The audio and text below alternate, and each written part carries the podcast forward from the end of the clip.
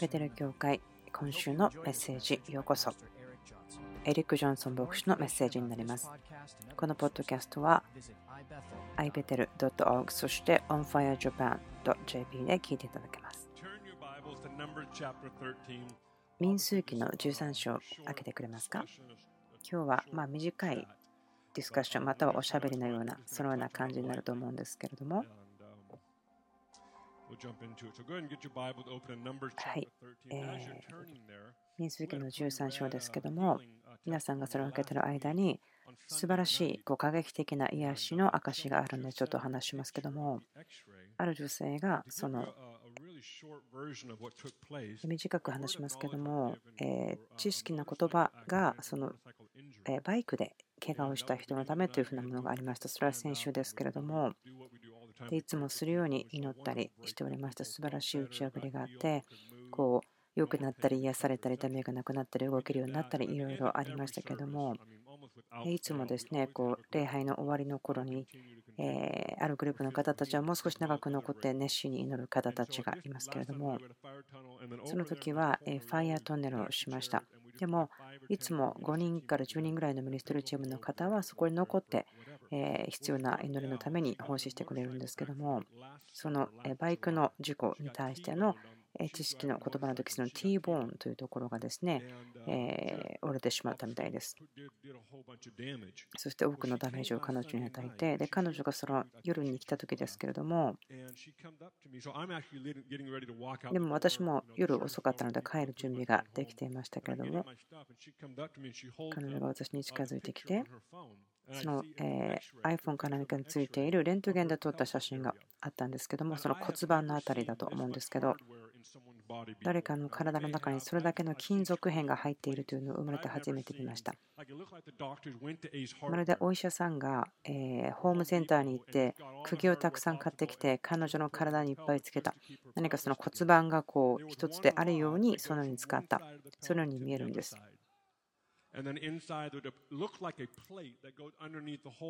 何かその骨盤のところ右から左に大きな金属片があって3センチぐらいのスクリューを使って多く使って直されていたということ。その女性はこれを見てくださいと言ったんですけど、彼女が今の話をしてくれたんですね。その事故があってしまって、祈ってもらったら癒されたと。どういうことですか？で、彼女はパッとですね、こう体を曲げて手で地面を触った。それできなかったんですか？って彼女はもちろんできませんでした。いつも痛みがあったし、こんなに金属が入ってたでしょ？いつも痛みがあって全然痛みがないし、そして動かなかった。でも今は痛みがないし、ちゃんと動けるようになりましたよという証でした。私が見たいのは、ま彼女がレントゲンを取った時にその金属片が全部なくなってしまったらいいなと思うんですね。まあ、残ったとしても神様の癒しはあったので痛みがないし動けるようになったから良いんですけどもでも今朝まで分からなかったのは彼女は膝にも問題があったと。でも彼女は膝も癒されてしまったので彼女はハイキングにマウントシャスタに行ったということですね、先週。素晴らしいですね。素晴らしいです。とても大好きです、こういう話は。はい。では、民数記の13章に入りましょう。時間がすごく短いので、今日話したいことは、これですね。私たちはここでよく管理をする経済または資源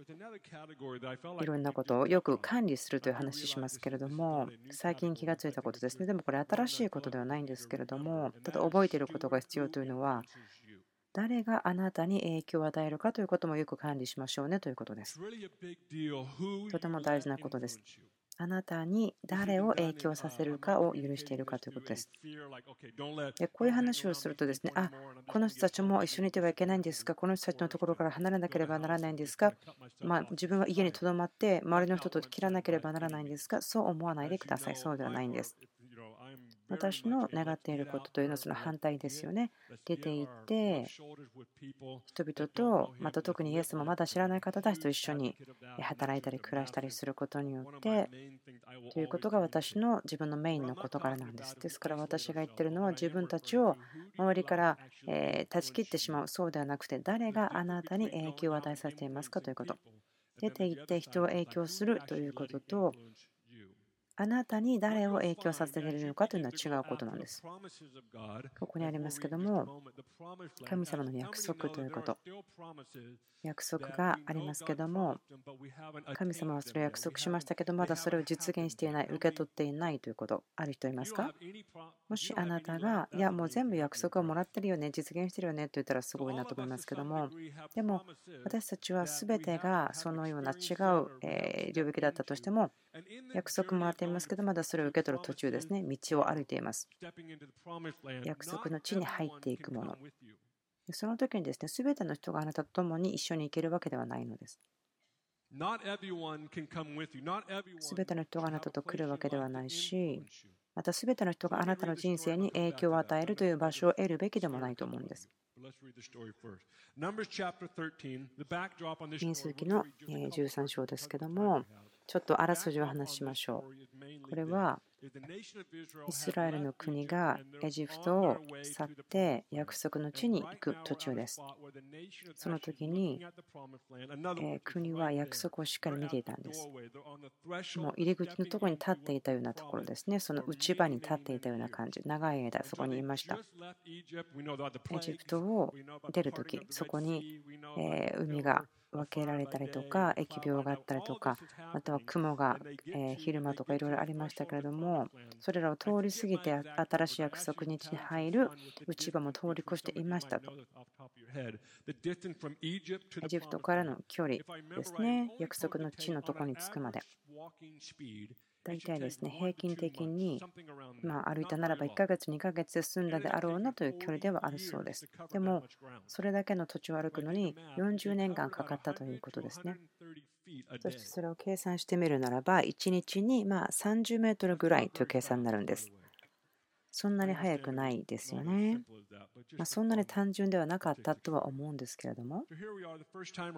でも、ここのことを考えてください。モーセが約束の地の前に来ましたけども、13の26に行きましょうか。そして直ちにパランのアラノのカデシュにいるモーセとアロンおよびイスラエルの全会士のところに行き、2人と前回週に報告をして彼らにそのうちの果物を見せた。彼らはモーセに告げた。私たちはあなたがお使わしになった地に行きました。そこには誠に父と蜜が流れています。そしてこれがその果物です。で28節では他に人がいますという話をしていますね。イスラエルの民はその約束の地に行くということをしてたと思うんですけど、そこにすでに誰かが住んでいると思ってなかったかもしれません。そしてまたそこに住んでいる人は巨人であったということさえ気がついてしまったんです。それはまあ bad moment なんか悪い瞬間、そうなるんでしょうか。でここで神様の約束と、ま現実、そこにある現実というふうに、え見る時が来たんです。32節彼らは探ってきた地に行ってイスラエル人に悪く言いふらしていった。私たちが行き巡ってきた地はその住民を食い尽くす地だ。私たちがそこで見た民は皆背の高い者たちだ。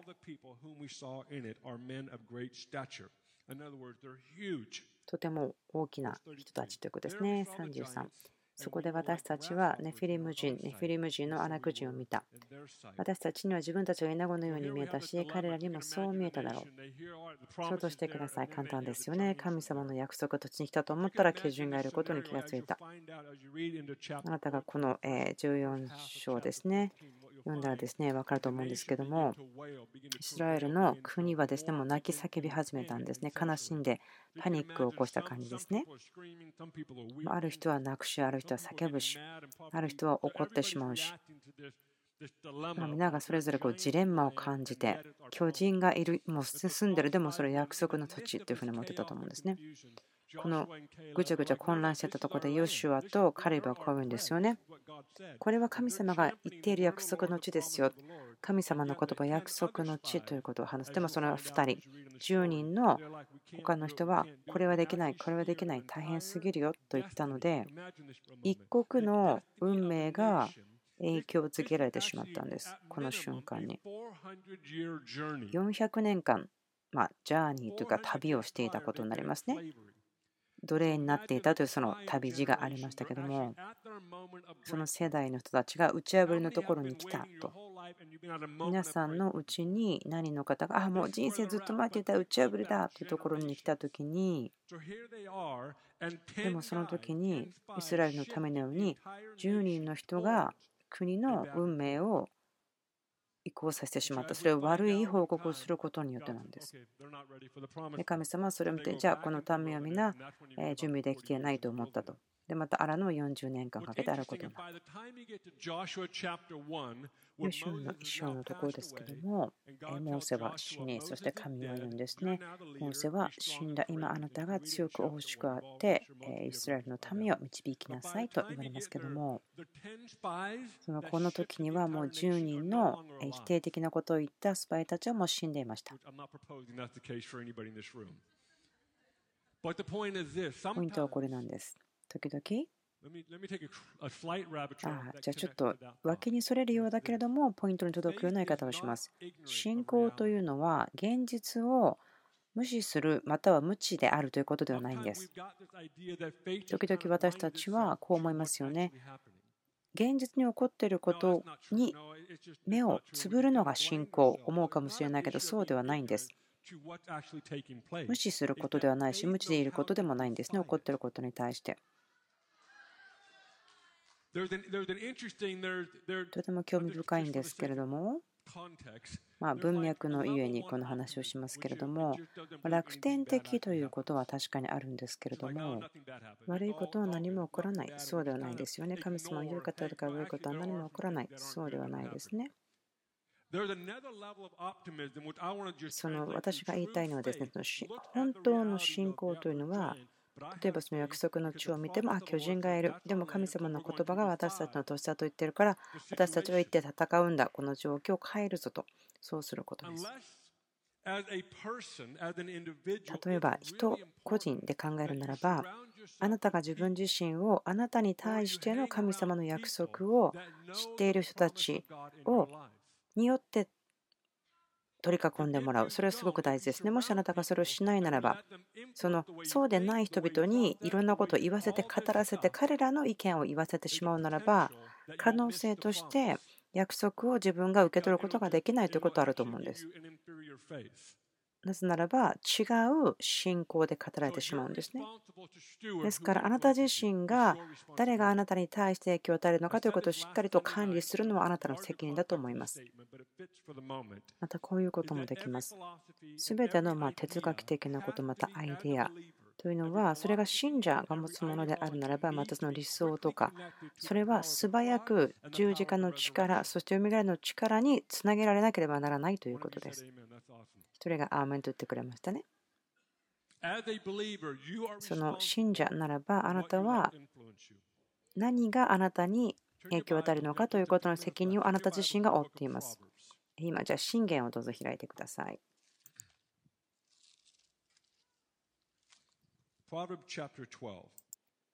信玄の12章開いてください。26節です。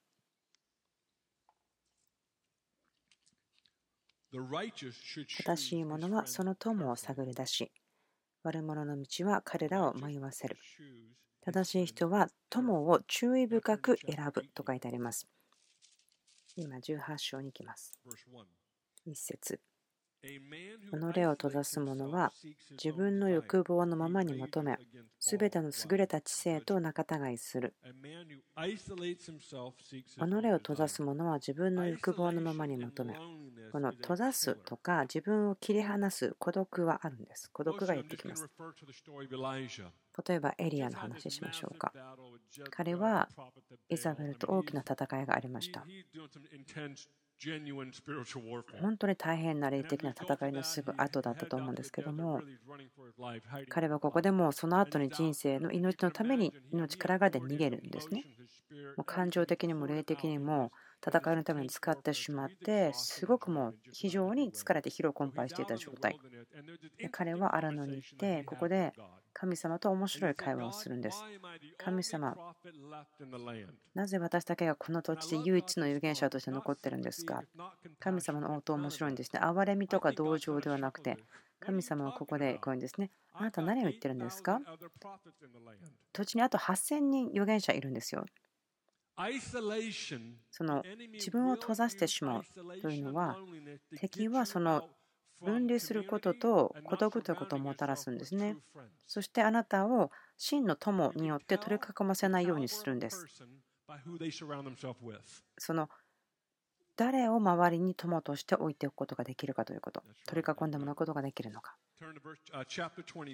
22いきましょうか。22章に行きましょう。信玄22、24節。誇りっぽいものと交わるな、激しやすいものと一緒に行くな。あなたがその並ばしに倣って自分自身が無駄にかかるといけないから。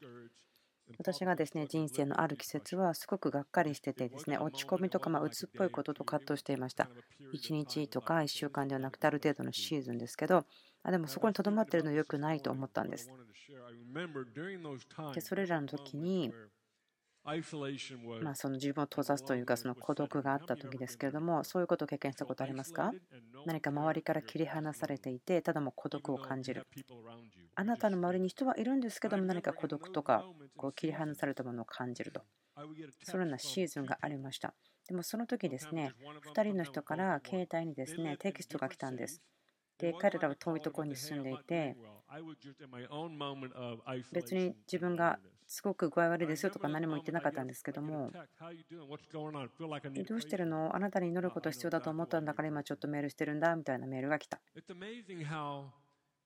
すごく驚くんですね。そういうのが自分がどんな葛藤してるとか戦ってることを知らない人からそういうメールが来るんです。で、その時から自分はあることを習慣と思ったんですね。そのようなこう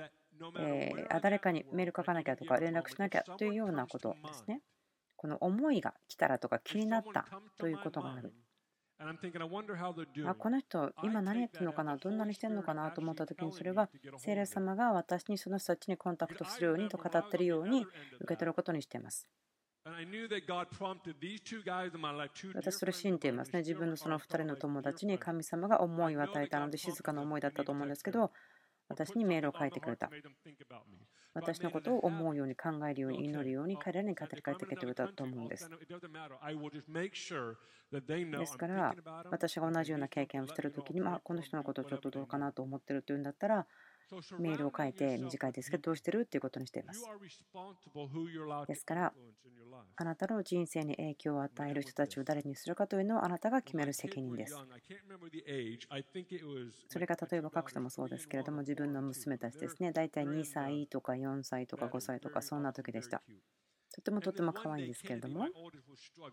ケネディですね、長女ですけども、何かこう葛藤してたんです。私いつも自分の娘たちがそのあの天使たちのようだねと言って自慢している娘ですね。でも時々その難しい日があったみたいです。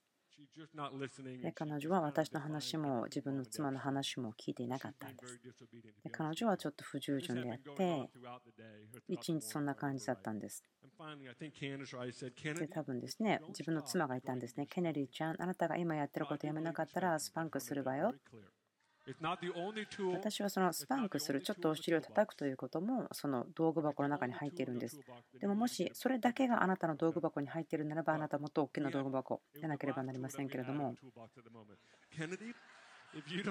その時はでも自分たちそのことを言ったんですね。言ったんです。3、4歳でしたね、大体その長女は。で、次女ですけど、多分2歳ぐらいでした。でも彼女が、妹が来てこいんですお姉ちゃんに。お姉ちゃん心配しないで、私があなたを守ってあげればよって言うんです。もうその時にあまりにも可愛すぎて、別にそのスパンクはできなかったんですけど、でも娘たち、あ、なんかこれ大丈夫だったねと思ったらしいですけども。そこにはもう良い友達というのがありますよね。そのまあ間抜けとか愚かであって良い決断ができなかった時でもその良い友達がいれば助けてもらえるということでしょうか。あなたが神様の約束を追いかけるときに、あなたに対して注ぐことができる人たちは、あなたが神様からもらった約束のことも知っているということに注意しましょう。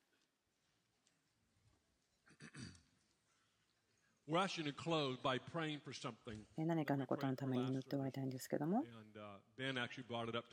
ベンさんがですね、今日話してきてくれたんですけども、ちょっとある種、まあ、わがままといえば自己中心なんですけども、多くの方たち知ってるかもしれませんけれども、えー、その水がすごくない状態ですね。その飢饉というか、そのような非常に乾いているということ、土地がとてもカラカラになっているということを、その州として発表したということを聞いたんです。ですから、これは深刻な状況なんですね、州としては。私、この天気大好きですの。雨が降らない、カラッとした天気大好きですけれども、でも私たち雨のために祈る必要があると思うんです。その打ち破りがあるように、天気のシステムが変わっていくように、そのことを祈る必要があると思います。何か、えー、まあ、1800年代からの記録で最悪の時になるかもしれないというような予報が出ているのですごく恐れている人たちもいます。ですからお父さん、どなたが働いてください。今宣言します。私たちの天気のパターン、天気のシステムに対してこの基金が乾いた期間が終わることを命じます。そして湖が十分に水があって、え貯水池が十分に水があって流れること、そしてその山からしっかりと水が一年中に降りてくるように。その本当に完全な奇跡であること、この州が奇跡を経験しますように。ここだけではなくて、他のところもそうですけど、他のところにも雨や雪を宣言します。そして打ち破りを宣言します。どうぞ皆さん、アーメンと言ってください。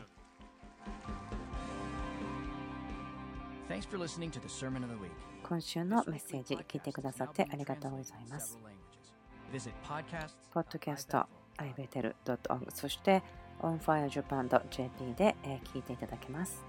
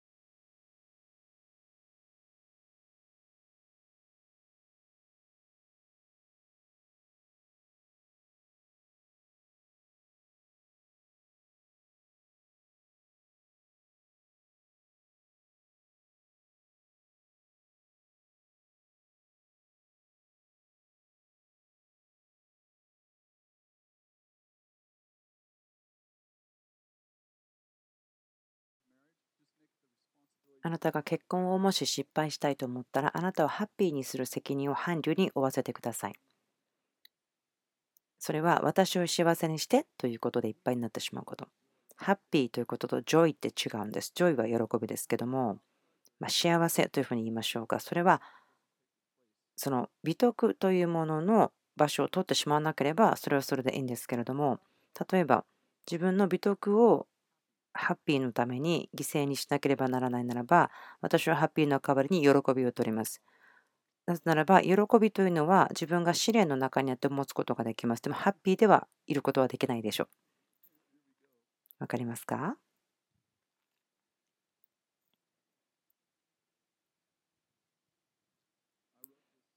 私はこのことを書いたんですけども自分に関心があることはその契約というのは仲間意識というものを生み出していきます。でも同時にその契約というものに土台を持った仲間意識というものがあるんです。